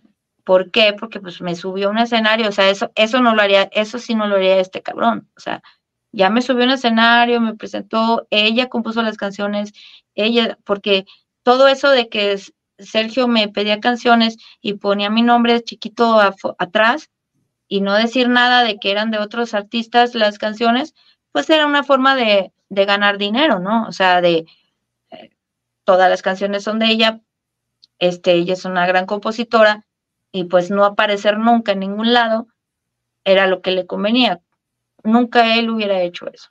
Él me, él, ella me saca, ella es la que compuso estas canciones, este, ella me la regaló, nunca hemos hablado, ahorita estamos hablando, me abrazó, yo con su abrazo sentí, ¿no? Con la otra no he no cruzado ni miradas, ni palabras, ni nada. Y con ella pude sentirla, sentirla, y sí sentí sus lágrimas, sentí todo, y la sentí muy sincera, me invita a, participar en, en, unas entrevistas de la, de la, serie, también la sentí muy honesta, este, a, a, la productora también, a Carla, yo sentí todo como muy normal. Ya se me quitó la esa de que, de que él pudiera estar ganando lana atrás de todo esto, obvio, ¿no? Pero pues sí, estoy muy ciscada con todo lo demás. No es porque me está arrepintiendo lo que dije ni nada. Para mí, el infierno fue esta persona, fue Sergio, eh, ellos fueron mi infierno. Y mi gloria fue ella, porque pudo haber salido de la cárcel y decir, de aquí para acá no canto nada, no voy a cantar ni pelo suelto ni nada, ni nada, porque me recuerda a mi pasado, por lo que tú quieras. Y de aquí para acá tengo, tiene una compositora nueva buenísima que se llama este, Marcela de la Garza, increíble compositora. Yo de aquí para acá canto estas canciones. Pudo haber no cantado nunca más mis canciones. Y bueno, yo sí le agradezco porque, pues, a finales de, a final de cuentas, ese es el puesto que tengo ahorita en la Sociedad de Autores, gracias a esas canciones, porque es lo que me ha mantenido activa como socio activo durante 32 años.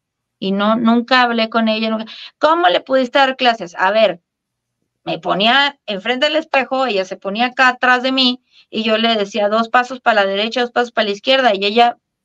Life is a highway and on it there will be many chicken sandwiches.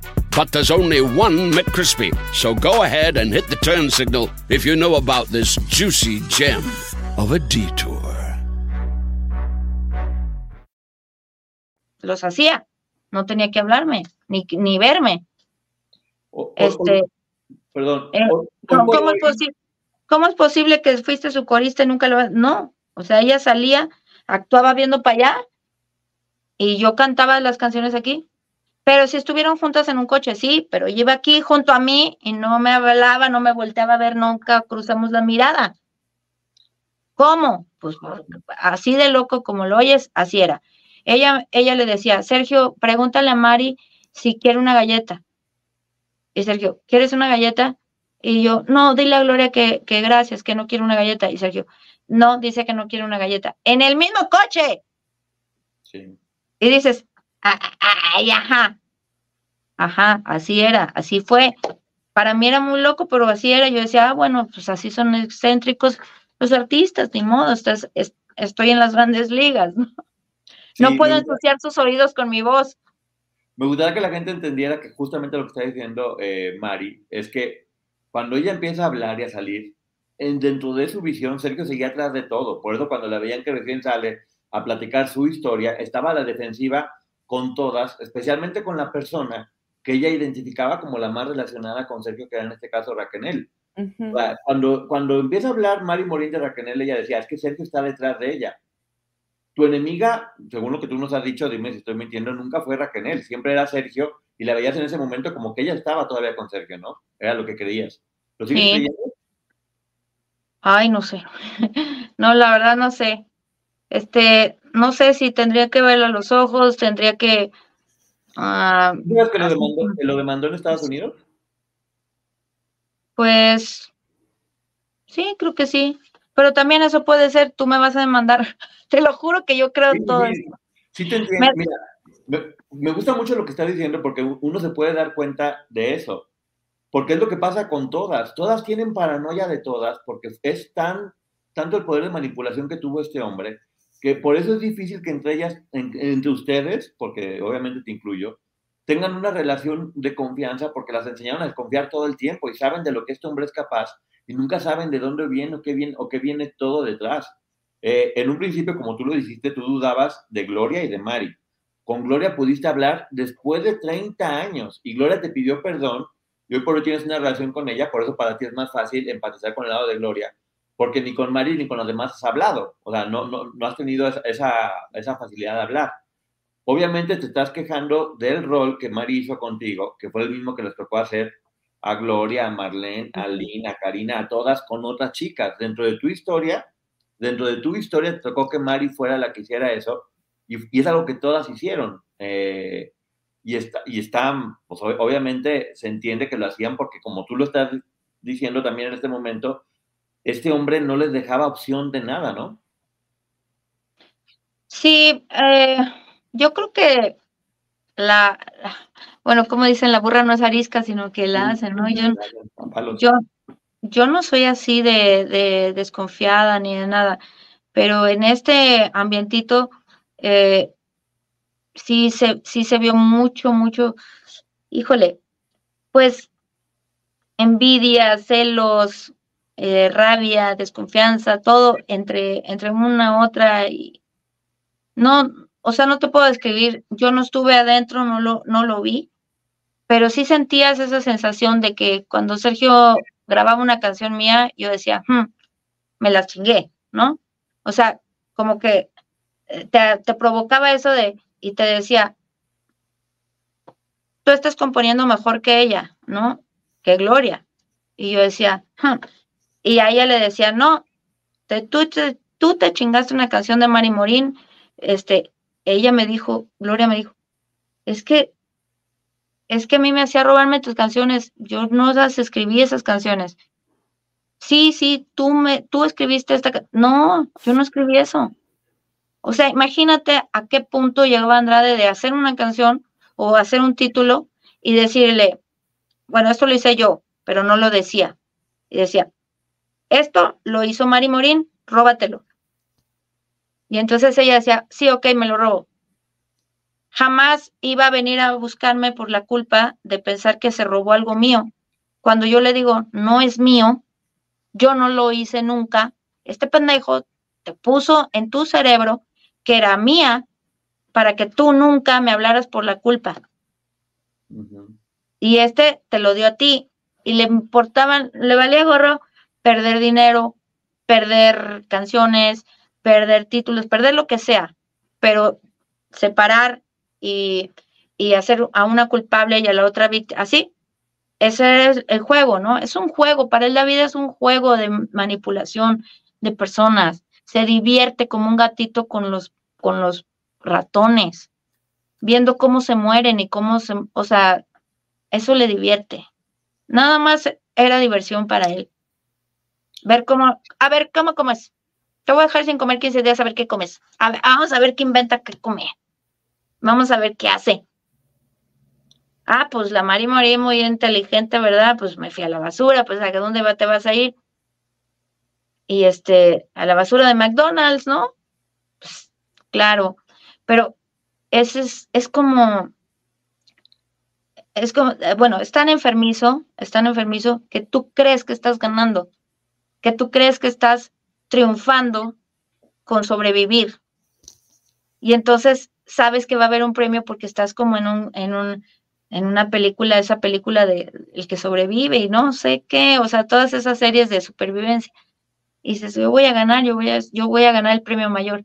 Y luego pasaba al revés, venía y te decía, Gloria está conveniendo mejor que tú. Hoy no vas a comer. Las picaba todas con todas. No, claro, claro que te pones a componer. Y luego iba con Gloria, porque pues ya hemos platicado, y le decía, no, Mari está componiendo, no, no, no, no. Increíble, o sea, ya olvídate de escribir canciones. Es más, en el disco de Más Turbada que Nunca, yo escribí cinco canciones. Bueno, con Armando Arcos, ¿no? Que hizo la música. Cinco canciones. Ella escribió cuatro, porque una era de César Lascano, La Papa Sin Cato. Y entonces ya íbamos en desventaja y cada que podía, que estábamos a lo mejor en el mismo este, estudio, aunque yo no hablaba con Gloria, ni la veía ni nada, estábamos así, decía, ay, no, pues se están acabando comiendo tu disco, ¿eh? Estos genios ya llevan cinco canciones y las que se junten esta semana escriben rapidísimo. No sabía, bueno, no le decía que nos tenía sin comida, ¿no? Y que teníamos que componer para tragar.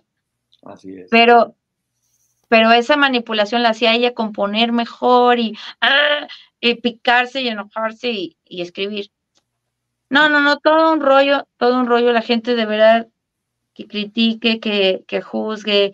Todavía ponen, son tan, que ponen, trata de ser feliz, trata de que no te quede, trata que, o sea, ni sé lo que significa lo de la trata, ahorita me lo está diciendo esta eh, abogada licenciada tan inteligente, me está diciendo que viví eso y yo ni sé qué es eso, que eso no trata de nada, o sea, ni sé, ni sé, pero sí me llevó a Estados Unidos, me quitó mi pasaporte, este, me tuvo allá trabajando, me dejó sin comer, me dejó encerrada. Claro, lo que me estás diciendo sí me checa pero que la gente piense que, yo estuve metida en, trata de blanco, porque yo también participé en todo eso, me da mucha tristeza, o sea, no, no, no hay, o sea, no hay público que, que, que, pueda ser tan cruel, o sea, ¿cómo es posible? Oye, hay algo, perdón, perdón Maggie, pero para mí esto sí es importantísimo aclararlo en este momento. Eh, muchas personas dicen, es que claro, si, si, si, Mari Morín vive de Gloria Trevi, Mari Morín sin Gloria ah, Trevi no vive. Porque, porque creo, creo, que de repente me gustaría que tú nos explicaras cómo funciona eso, porque hasta donde yo sé, y dime si estoy mal, ella te tendría que pagar así te odiara por cantar tus canciones. O sea, si tú te peleas no, no. ella muerte, te tendría que pagar, ¿no? ¿Cómo funciona?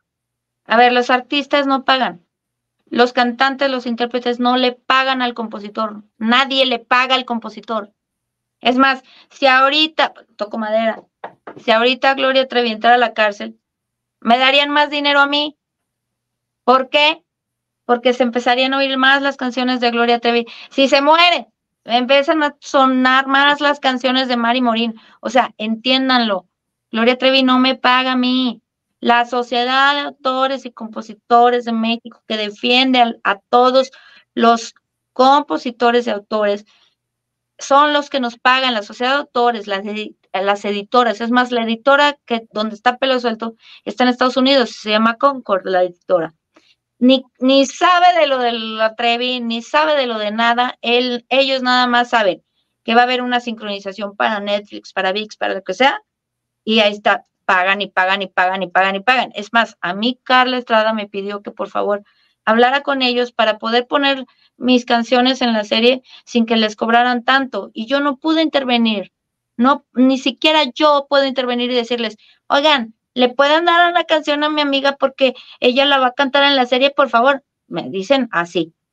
Tú no vas, tú no vas a, a darle las canciones. Nosotros vamos a cobrar por ti y nos van a pagar a nosotros. Y nosotros te vamos a dar el porcentaje que quedaste, que en este caso es muy misógino, bueno, es muy, ¿cómo se dice? Lo que hizo Sergio Andrade este, fue poner mis canciones al 50-50 con la editora. 50 ganan ellos y 50. En, en, ninguna, en ninguna editora nunca se cobra eso. Siempre la editora cobra el 10% y los autores cobramos el 90%. Pero él, para que la editora le, se, las, se las comprara, le dijo 50-50 y puso mi canción de pelo suelto al. O sea, a todos los años del mundo, o sea, no, no hay un finiquito de nunca. O sea, mi canción está por siempre con ellos. Nunca la voy a poder sacar de ahí. Oye, perdón, una pregunta. ¿No será que él se lleva una mochada de ese 50% y que sea un acuerdo extra contigo? Pues claro, o sea, yo, yo he tratado de pelear esas canciones, Gloria ha tratado de pelear esas canciones, no se puede, los contratos se llaman mis, mis, no. ¿También las de Gloria están igual, perdón? ¿También, ¿También las de Gloria están igual que las tuyas? Claro, pues sí, todas nos tenía amarradas así, de las manos, pues, o sea, él firmaba todo, él hacía los convenios con nuestras firmas, todo, todo lo manipulaba él. Hay muchas canciones, igual las de César Lascano está allá, la papa sin catsup, también César es una gran víctima de todo esto. El de la papa sin catsup, Oscar Mancilla es el compositor de Zapatos Viejos. Con ellos nadie ha hablado, pero es gente que fue sometida, manipulada, humillada, hombres que firmaron estos acuerdos, mis, se dicen de alguna forma, ayúdenme. Eh, pues desventaja, con desventaja, ¿no? Pues sí, pero, eh, ajá, sí, quiero decir eso, leoninos. Este, que firmas y que para toda la vida, canciones para toda la vida, canciones al 50-50. Y, a ver, Gloria no, no puede ni, ni, tomar una injerencia en nada de eso. O sea, yo le tendría que pagar a Gloria, ¿me entiendes? Todo lo que ha cantado en mis canciones, porque si ella sigue cantando, a mí me dan dinero, pero ella no me paga a mí. O sea, no me paga a mí. Si ella pudiera nada más cantar sus canciones, eso sería lo que le diera dinero a ella. Pero la gente no la deja dejar de cantar pelo suelto, no la deja dejar a la madre, se la piden, se la piden, ella la canta y la canta con ganas, la canta, o sea, le gusta, le gusta cantar esas canciones, le gusta cantar a la madre y todo eso, eso es lo que me da dinero a mí, pero no lo hace porque yo sea su amiguis, no, o sea. Le conviene más a ella llevarse bien contigo que a ti llevarte bien con ella. Pues no, tampoco, o sea, no le conviene, no, no le, o sea, ¿no? o sea no es que ella te esté pagando a ti o te esté ella usando a ti, sino que, pues bueno, es una relación que, que aunque se odiaran, le seguirían pagando igual a ti. No, si nos odiáramos, me pagarían más a mí. O sea, por eso me dice la gente, ay, claro, es que te conviene. A ver, no, no es que me convenga. Si nos lleváramos mal y estuviéramos en un pleito, en una demanda, en la yo estaría provocando que mis canciones se oyeran más y más y más y más, porque el pleito, la bronca, la, la mala noticia, da, más que vender, que hacer las paces y todo, ¿no? Entonces, si ella, te digo, le estuviera yendo mal y todo, pues como le pasó a Selena, ¿no? Cuando se murió, todas sus canciones, ¡pum! Sí. Despegaron. Este, a mí me, a, a mí me convendría mucho más que le fuera mal. Pero, o sea, yo no quiero que le vaya mal, qué bueno que le va bien. Y si, y si es con mis canciones, bien, y si no es con mis canciones, también. O sea, de verdad es una cosa humana, no es una cosa, este, de lana ni de conveniencia, pero pues la gente no, nunca lo va a entender, o sea, no, no sé. Mari, yo tengo dos preguntas, eh, una está ligada con la otra. Nos decías que obviamente tú, no sé, dejas de tener desconfianza en Gloria después de que hablas con ella. Sí. ¿Estarías dispuesta a hablar con Raquel y sanar las cosas? Y la segunda pregunta es, ¿Estarías también dispuesta a formar parte de la demanda en California como testigo? Porque obviamente fuiste testigo de muchas de estas cosas de Sergio Andrade. Si es exclusivamente para Andrade, sí. Pero si es para demandar a Gloria y a Mariano, yo no, no, no la voy a demandar a ninguna de ellas.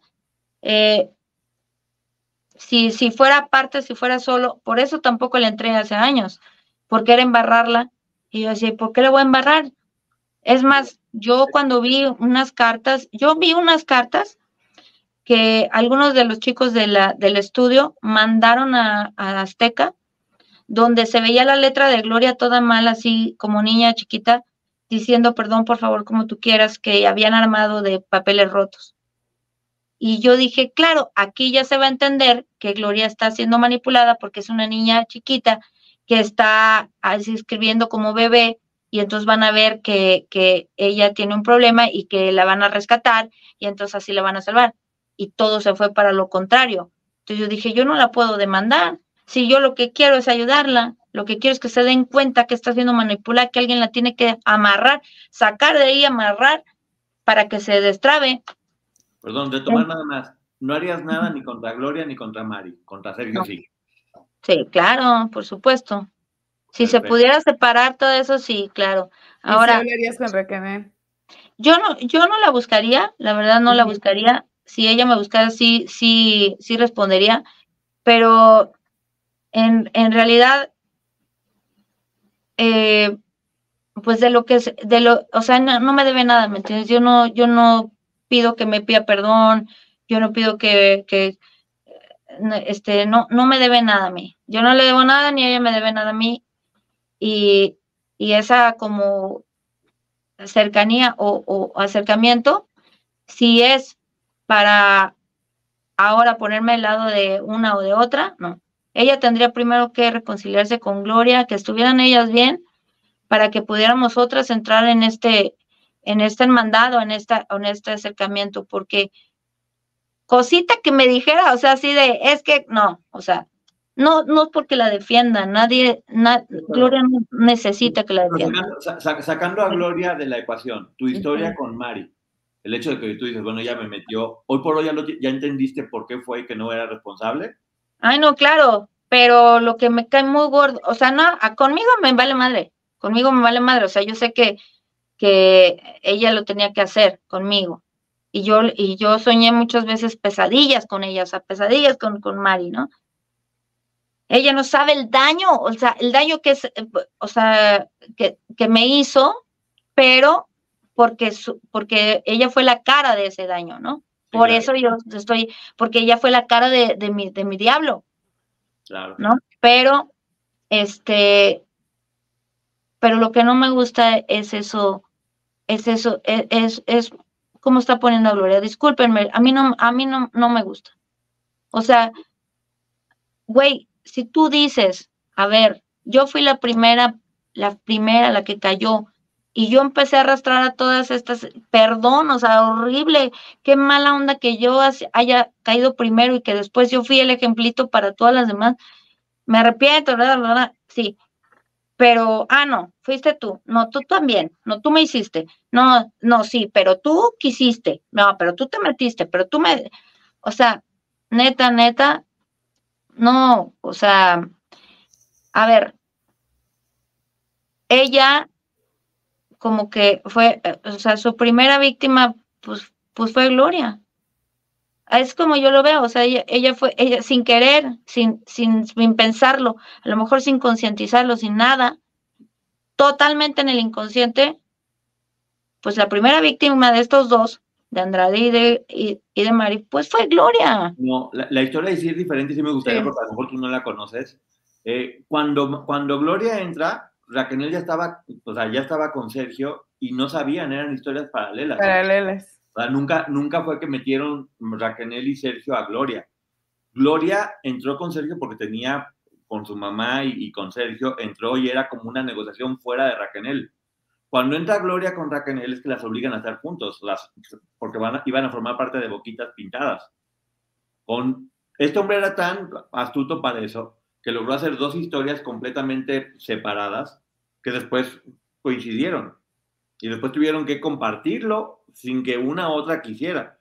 Pero no era, no era ni siquiera que, que Raquel haya sido la primera. Hay una cantidad de historias antes de Raquel, eh, porque era la empresa, e, era la industria en ese momento. Ustedes fueron como la consecuencia de una industria que ya iba normalizando esta práctica con varias menores y que a ustedes les, les, les tocó, o sea, ya, ya les tocó ya la técnica perfeccionada, ¿no? Apenas de Cristal, apenas en una, en una fiesta. Sí, sí, tienes razón, o sea, eh, venía Cristal, venía, eh, bueno, lo que sabemos de Lucero, de Yuri, venía, así Aranza también, todo, varias, varias chavitas, sí, sí, tienes razón, nada más que, híjole, sí, mi parteaguas está ahí en el, en el, en, en el que ella, ella, ella se enganchó con Sergio tanto, tanto, tanto, tanto, que empezó como que ese hilito de, eh, o sea, por ejemplo, pone a Gloria que Gloria se metió con él sabiendo que estaba con ella y yo creo que ella tampoco sabía, o sea, eran niñas, o sea, no, no, eh, Gloria. Es que mira, hay, hay situaciones que obviamente les tocó a cada una de ustedes vivirla diferente y así como a ti probablemente, y digo, yo te creo, te capta Raquel por órdenes de Sergio, también tenemos a Lynn, no dicho por Raquel, sino dicho por Aline, que a ella quien la capta es Gloria y dicho por Karina también, o sea, todas fungían de alguna manera como estas personas que atraían a jovencitas para llevárselas al depredador. Y no porque quisieran, entiendo si obviamente te duele eh, y lo que te decía hace ratito es piramidal, entiendo que todavía tenga ciertos sentimientos por lo que sucedió con Raquel, pero es que todas hicieron lo mismo. Y no es que todas estén mal, es que todas eran víctimas de Sergio Andrade y todas obedecían a Sergio Andrade. Entonces, a mí creo que sí me parece fuerte y, es lo que la mayoría de la gente o el público coincidimos tal vez. Justin and so good. Thousands of summer deals at your Nordstrom Rack store. Save up to 60% on new arrivals from Vince, Rag & Bone, Adidas, Joe's, Marc Jacobs, and more. Great brands, great prices every day at Nordstrom Rack. But hurry for first dibs. Get your summer favorites up to 60% off at Nordstrom Rack today. Great brands, great prices. That's why you rack. Que lo bonito aquí sería que lejos de probablemente señalar eso, fuera como intentar unirse, ok, no, no vamos a ser amigas, no nos vamos a ir a tomar un café, no vamos a pasar Navidad juntas, pero eh, el ya no decir tú me trajiste o tú me llevaste, porque finalmente todas lo hicieron, tú lo acabas de decir, sucedió con tus compañeros, y no es que tú estuvieras mal, sino que tú también estabas en este sistema de manipulación y yo estoy segura que tú nunca llevaste a alguien con la idea de que Sergio le hiciera daño. No. Y creo que ninguna lo hizo así. Sí, de hecho estoy muy arrepentida. Yo le, le pido perdón. Bueno, todos estos años seguimos trabajando juntos y mi manera de compensarlo ha sido, pues no sé, estando con él, nunca dejar de trabajar con él, eh, compartir todo, o sea, compartimos regalías, compartimos muchas cosas. De hecho, su hijo es mi heredero porque yo no tuve hijos. O sea, ya me dice, o sea, ya tú, tú ya le pagaste, güey, ya pagaste toda tu culpa, ya déjame, ya, ¿no? Y yo creo, yo, yo no me siento que haya acabado de pagar. Entonces, puedo entender a lo mejor cómo se sienten las demás por lo mismo, ¿no? Sin embargo, pues sí, sí, dejen de juzgarse también, o sea, eh, sobre todo Mari y, Gloria, ¿no? Ellas tendrían, ellas tendrían que decir, ya, güey, ya, tú y yo estamos a mano y vamos a, a unirnos con las demás. Pero no sé, creo que es muy difícil, ya por creo que está muy enojada, no. O no, sabes que a lo mejor es parte de que creo que lo que le falta a todas de repente es información, porque muchas tenían huecos, o tú misma tienes vacío de información que has llenado con la información que tienes. A lo mejor si todas empiezan a platicar, como dices tú, se van a dar cuenta y van a conocer muchas cosas, van a llenar esos vacíos y van a poder formar una sola historia, que es lo que dice Liliana ahora en su podcast, que se me hizo muy, muy, muy bueno. Si juntamos las piezas de todas, se va a poder conocer la historia, porque yo, te digo, yo cuando escuché tu historia, dije, es que por supuesto, por eso te pedí disculpas, dije, por supuesto que es una víctima muy cañón y muy fuerte, qué mal la pasó ella, independientemente de que ahorita tu proceso creo que apenas, como tú me lo has dicho, estás entendiendo muchas cosas, estás viendo mucha información, a lo mejor como que durante mucho tiempo lo, lo guardaste en un cajón y ahora que lo sacas y lo hablas y, te toca vivir, como dices tú, el hate, la información, las diferentes versiones, apenas estás acomodando esas piezas, algo que guardaste en un cajón por mucho tiempo. Apenas estás entendiendo muchas cosas, ¿no? Sí, eh, fíjate que es que se me va, de repente pienso muchas cosas para decir, este, apenas estoy, eh, Gloria, por ejemplo, no sabía que yo había tenido relaciones con, con Sergio. Como que eh, a ella también se le, se le quedó la idea de que, ay, bueno, ella por lo menos se libró de todo esto porque nunca me vio en, en el entorno, ¿no? Y en, la, lo poquito que hemos platicado, le dije, Gloria, pues perdóname, pero yo no sabía ni que estabas enamorada de él, ni que ella estaba enamorada de él, ni que nada, todas están enamoradas de él. Ah, a mí me tocó esto y yo decía, yo te lo juro que decía, gracias por tus palabras, por decirme que, que, que, sí soy guapa, que sí soy inteligente, que, pero yo en ese momento decía, a ver, ¿para qué me quiere a mí? Gloria Trevi, Mari Boquitas, no tenían comparación de cuerpos ni de nada conmigo. y no porque... vuelvo a repetirlo, vuelvo a repetirlo, pero nada más porque más altas, más flacas, más buenonas, la verdad. Y yo decía, ¿qué me ve? ¿Por qué quiere? Pues no entendía que era el control, era todas, era todas. Todas tenían que ser gordas, flacas, chaparras, enanas, todas. Y entonces le conté a Gloria que yo le, que yo le, le preguntaba con, lágrimas hincadas, le decía, ¿por qué yo? Yo ya hice mi trabajo, ya compuse, ya, ¿por qué yo? Y Gloria también con lágrimas me dijo, Mari, y, yo estaba así como agachada, me, me agarra y me sube y me dice, pero es que mira, tú eres súper bonita y tú eres muy bonita y tú eras muy bonita también. ¿Por qué dices eso? Pero ninguna de las dos conocíamos lo que sentíamos y lo que vivíamos en ese momento y externarlo ahorita después de 30 años, bueno, a lo mejor ya no viene el caso, pero sí podemos entender, ay cabrón, o sea, tú te sentías así y tú, y, pero tú no te enamoraste de Sergio, yo no, yo no me enamoré de él, yo no lo amaba, yo le pedía por favor que no tuviera relaciones conmigo. Este, si ya las tenía ustedes, como, ¿para qué yo? Y me dice, no, no, no, yo no sabía, ella no sabía, ella no sabía y Mari no se lo dijo.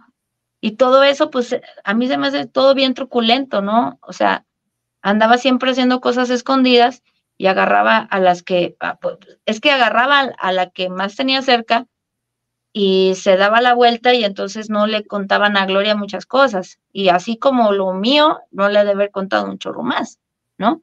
E, esa es la versión que Gloria te dio y se respeta porque es su versión. Eh, muchas no sabían O sea, muchas sabían muchas cosas y muchas sí sabían. Eso nunca, nunca, ahora sí que ahora sí, nosotros nunca lo vamos a saber porque cada una de ellas sabe. Lo único importante sí creo es que todos sepamos y entendamos, es lo que platicamos contigo antes. Ninguna de ellas hizo nada porque quería o por maldad, era porque no les quedaba de otra. Yo escuché una parte donde dijiste, perdón que retome este tema, pero tú, lo dijiste así, que terminaste... Eh, ah, ah, nos explicaron esto muy cierto, porque tú dijiste tuve relaciones con él, no, no, no, no, tuviste relaciones con él, abusó de ti. Sí, eso te quería decir también. Es que cuando tú hablas de que tuviste relaciones, no tuviste relaciones con él. No tuviste relaciones, no te sientas culpable. Abusó de ti.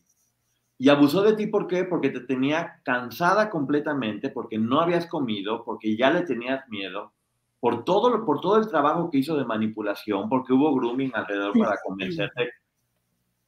No fue tu responsabilidad, no tuviste relaciones, no fue como que eligieras con quién sí, con quién no, porque una parte que dijiste que habla mucho de tu buen corazón, porque en verdad, si ahora estoy convencido que tienes muy buen corazón y eres muy leal y defiendes lo tuyo a lo último, dijiste, me sentía culpable porque decía, ¿por qué si mi hermano y, Armando la están pasando tan mal y lo único que tengo que hacer yo es ceder a eso? ¿Qué trabajo me cuesta hacerlo para salvarlo a ellos dos? Te ofreciste el sacrificio por la gente a la que quieres y muy posiblemente es algo que vas, a, que, vas a seguir haciendo toda tu vida. Hay, hay, que poner atención con eso porque sí, eres muy buena. O sea, eres es muy manipulación. Sí, eso es manipulación. O sea, terminaste, terminaste, pues, no es que no cediste, abusó de ti. Abusó de ti. Que, eso quede muy claro porque no, no, no, no, tenías otra opción, no fue tu responsabilidad, no fue, no fue algo consensuado. No importa, que quede muy claro que no importa que no fueras menor de edad, el abuso es el abuso y ser menor de edad únicamente es un agravante. Con cualquier persona es abuso y contigo en ese caso fue él abusó de ti te tenía completamente dominada, sin fuerza para nada, completamente manipulada. Y no tienes por qué sentirte mal por eso, porque el gran triunfo, el gran triunfo de estos depredadores es hacer sentir a su víctima responsable. Y ese es el poder que se le debe quitar. Sí.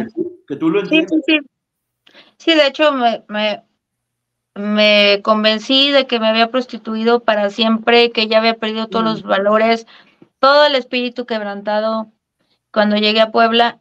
Y, yo misma, o sea, no necesitaba nadie decirme, puta, yo misma, o sea, me flagelé y me encontré un novio peor que otro, uno peor que otro y otro peor que otro, y el que no me, este, engañaba, me robaba, me pegaba, me celaba, me, sí, todo me lo merezco, me lo merezco, me lo merezco, me lo merezco, me lo merezco, o sea, esas vidas que cambió esta persona de por sí, o sea, para, para siempre, que nos cambió para siempre, todo lo que vivimos después, este, que no me podía yo casar, no tuve hijos, no quería saber de pareja, no quería dar, era el que quiera y el que quiera bien, y el, o sea, el que te vas haciendo tú mismo y convenciéndote de que sí eres una mala persona y tienes que ser, seguir siendo una mala persona porque ya eres sucia, mala, maldita, ya estás chupada por el diablo. Este, eso, eso que él hizo es lo que jamás, jamás va a concientizar ni va a razonar que vino a hacer este mundo ese, este, esta persona. O sea, ni la cárcel ni mil años de cárcel le van a dar la conciencia de decir, güey, te destruí la vida. ¿Cuántos años llevas? Porque pasaron hasta los 33, me metí a terapia. Yo regresé a los 25 de allá, me puse a trabajar y te digo, como te digo una cosa, te digo otra. O sea, era flagelarme con gente, o sea, con hombres, a, más no poder. Si a ellas les pasó eso con Sergio, yo lo viví, yo sola me busqué a mi Sergio, ¿me entiendes? Yo me lo buscaba a mi Sergio porque yo tenía que vivir eso también, porque ellas no podían sufrir solas, yo tenía que sufrir también. Y, y eso, esa, esa, esa mentalidad de loca, o sea, que te queda de loca porque todas hemos aceptado que estábamos locas, o sea, que nos dejó locas. A los 33 años empecé a, recuperarme, empecé un proceso muy largo, pues llevo 20 años y tratando, intentando, intentando, sí, ya me casé, ya me divorcié, pero ya me casé, ya este, entendí muchísimas cosas del respeto por uno mismo, de lo valioso que eres, etcétera, este, y de dejar todo eso así como que muy, muy eh, en el fondo, ahorita que surgió y que se está moviendo y que se vuelve a revolver todo, pues obvio, todas nos ponemos otra vez así de, este, con ansiedad y con estrés, ¿no? Oye, Mari, perdón, es que tú dijiste nos dejó locas, no, las dejó lastimadas.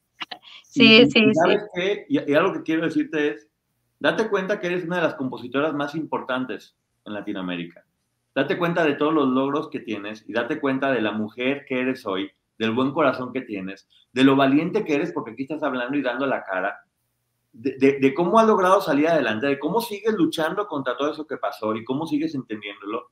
Y ojalá que, es, que, que eso que yo en este momento estoy sintiendo por ti, que es un infinito respeto y un cariño grande, porque me estoy dando cuenta de cómo sigues luchando todavía contra muchos Sí. demonios.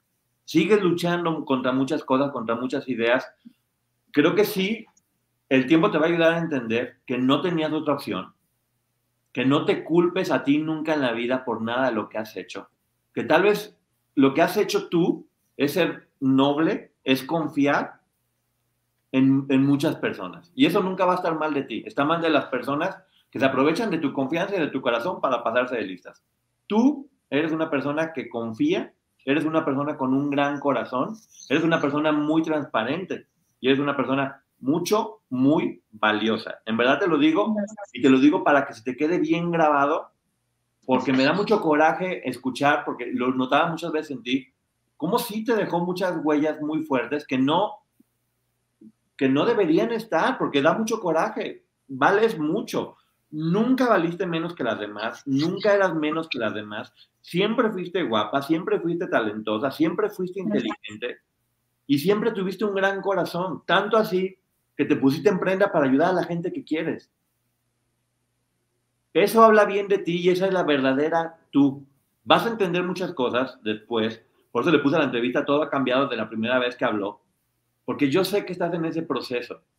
Y no, no queremos, ni Maggie ni yo estoy seguro al decir esto por Maggie, no queremos aprovecharnos de ti para buscar notas amarillistas. Queremos No. que- dar un espacio para que puedas hablar y contenerte. En lo que podamos ayudarte, cuenta con nosotros en verdad, porque también ya nos pasamos de la hora porque la plática está muy interesante. Sí. Pero algo que quiero decir, Maggie, antes de... sí, yo antes de irnos nada más, me gustaría decirte, eh, Mari, tú no eres menos importante que nadie.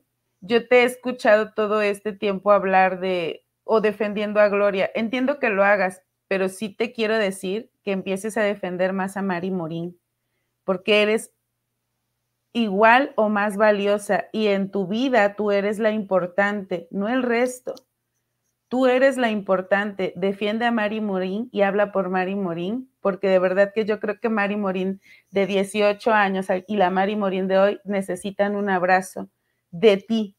No Gloria, no Raquel, no estoy diciendo que pelees con ninguna de ellas o que ya no hables con ninguna de ellas, pero tu prioridad creo que sí debes de trabajar en que sea Mari Morín, porque Mari Morín es una mujer valiente, fuerte y tiene que ser tu prioridad. Muchas gracias. Qué lindo, sí.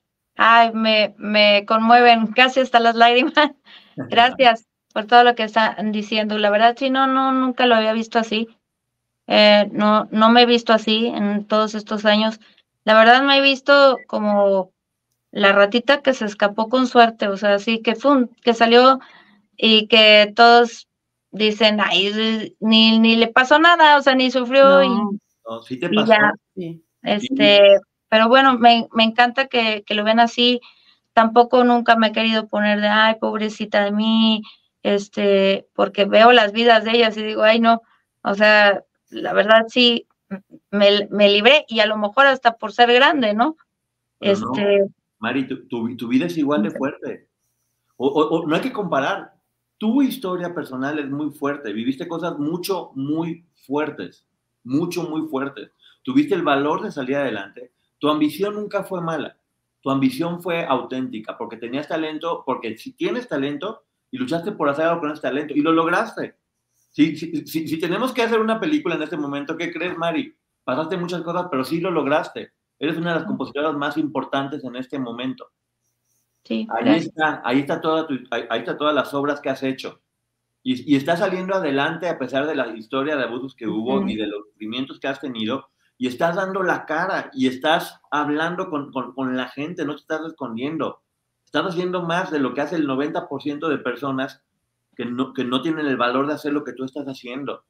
Y estás viviendo un proceso en este momento, porque al menos yo estoy seguro que, que Maggie también, y mucha gente aquí lo estamos notando, estás viviendo un proceso donde aún te falta digerir muchas cosas, sí. pero, lo, pero estás en ese proceso y lo estás luchando bien y estás siendo muy valiente. Y te va a ir muy bien, Maggie, porque a medida que lo vayas entendiendo, todo va a salir cada vez mejor y lo importante es que tú estés bien. Fuiste exactamente igual de importante que todas las personas.